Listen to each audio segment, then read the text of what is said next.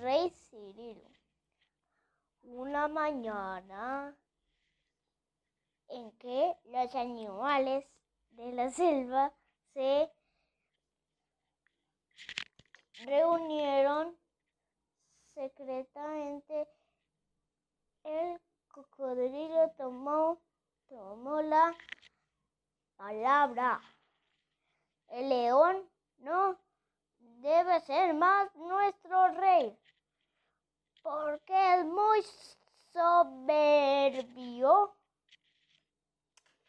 Estamos de acuerdo, don Coco, pero, pero ¿quién se va a animar a decírselo al león?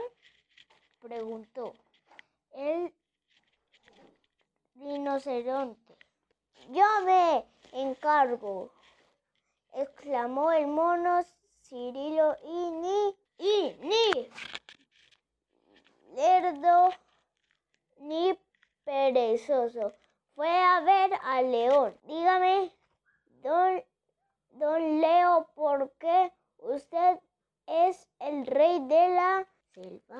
Le preguntó. ¿Por qué soy el más fuerte inteligente, audaz y hermoso de los animales. Pues no, vengo, pues yo vengo a desafiarlo, exclamó Cirilo, sacando pecho. Ya que quieres desafiarme, mono, significante, a que corramos una carrera desde la cascada hasta donde el río da la vuelta. Si yo gano, seré nuevo rey. Aceptó, pero si ganó yo te insolente, dijo el león.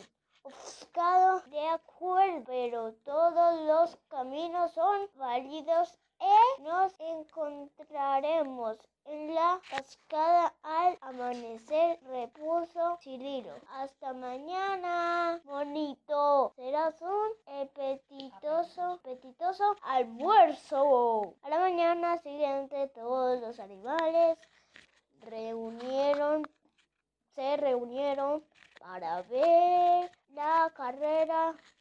La jirafa dio la largada y los competidores comenzaron a correr. El león tomó la delantera y sin demasiado esfuerzo dejó al mono muy atrás. Entonces Cirilo se acercó a la orilla del río, se subió a un tronco que tenía preparado y se dejó llevar por la corriente. Cuando llegó hasta donde el río daba la vuelta que era la, la meta el mono Cirilo saltó a la orilla y se consagró cuando llegó, el león no podía creerlo.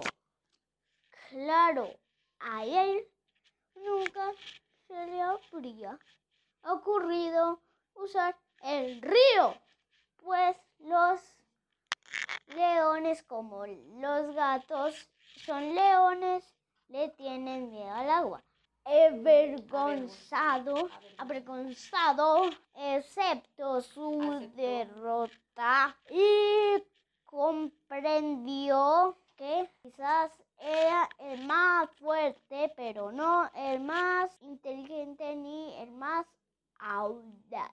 Y así el mono Cirilo fue el nuevo rey. Colorín colorado, ese cuento se acaba. O sea, Patricio Roto, mañana se cuenta otro.